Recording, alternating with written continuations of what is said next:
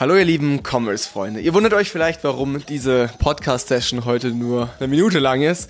Und ich komme heute mit vielleicht nicht ganz so positiven News ums Eck. Und zwar müssen wir uns und vielleicht auch euch eine kleine Pause gönnen. Den August wollen wir einfach nutzen, um wieder richtig aufzutanken, um die Themen fürs zweite Halbjahr zu sortieren.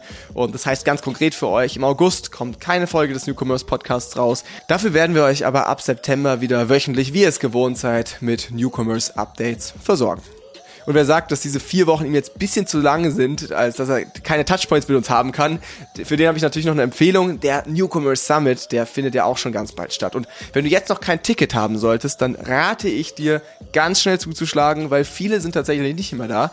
Ich freue mich drauf, euch alle da kennenzulernen. Das ist ja auch so ein bisschen das Klassentreffen dieses Podcasts. Ne? Deswegen solltest du unbedingt mit dabei sein, wenn du dich für die Themen E-Commerce und Marketing interessierst.